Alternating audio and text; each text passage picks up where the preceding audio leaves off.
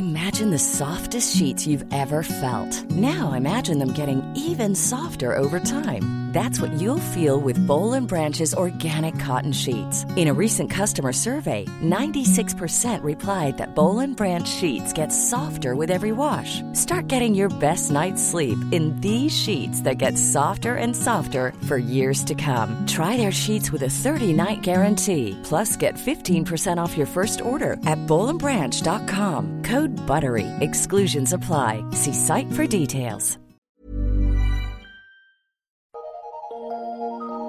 Eu sou Mário Persona e essas são as respostas que eu dei aos que me perguntaram sobre a Bíblia. Eu já tinha respondido a um comentário que você enviou, no qual você fez uma longa dissertação sobre a vida de Maria, com detalhes que não aparecem em lugar algum dos evangelhos.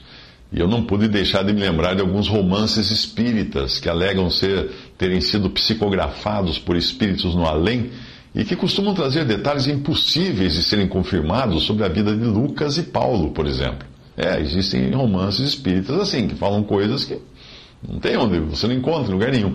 É preciso refutar toda informação que não esteja no Novo Testamento, para não corrermos o risco de sermos enganados por homens e por demônios.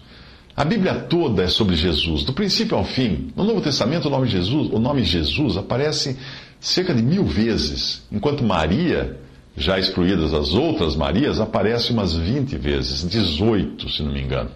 Só isso já mostra com quem Deus quer que nos ocupemos, com aquele por meio de quem e para quem todas as coisas foram criadas, Jesus. Jesus, como você deixa de lado ele para se ocupar com Maria ou qualquer outra pessoa, por mais nobre que tenha sido? No quadro de avisos do meu prédio, colocaram um cartaz de uma quermesse em honra de São João, São Pedro, São não sei quem. Uh, eu não lembro bem, mas eu tive a curiosidade de ler o cartaz enquanto eu esperava pelo elevador, que demorou bastante.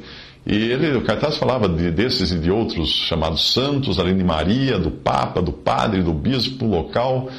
E eu não encontrei o nome de Jesus nenhuma vez. Encontrei sim um lugarzinho falar do corpo de Cristo. Né?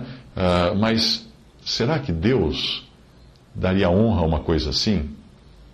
Uh, a missa era, era em homenagem ao corpo de Cristo e trazia todos aqueles santos e papa e padre, etc. Mas dava para ver logo de cara que não era ele, Cristo Jesus, o Salvador, o motivo da festa. Se nós nos ocuparmos com qualquer outro que não seja Cristo, é idolatria. Isso não difere muito do, do paganismo. Numa ocasião, Cornélio tentou se encurvar diante de Pedro e Pedro repreendeu. Em Atos 10, 25, aconteceu que entrando Pedro, saiu Cornélio a recebê-lo e prostrando-se a seus pés o adorou. Mas Pedro levantou, dizendo: Levanta-te, que eu também sou homem. Numa outra ocasião, João é quem faz, passa por uma experiência semelhante diante de um anjo. Apocalipse 22, de 8 a 9, uh, ah, ele diz: Havendo-as ouvido e visto, prostrei-me aos pés do anjo que me mostrar, que mostrava essas coisas para o adorar, e ele disse: Olha, não faças tal, porque eu sou conservo teu e de teus irmãos os profetas, dos que guardam as palavras desse livro, adora a Deus. A ocupação com qualquer, qualquer outro que não seja o Senhor Jesus é algo completamente fora da vontade de Deus. Desse mesmo Deus que fez Moisés e Elias desaparecerem da vista dos discípulos no Monte da Transfiguração, quando esses discípulos falaram em fazer três tendas, uma para cada um dos dois e, e outra para Jesus, colocando o patriarca e o profeta na mesma posição de serem reverenciados com Jesus. Ah, Deus fez os outros desaparecerem e só ficou Jesus na frente deles.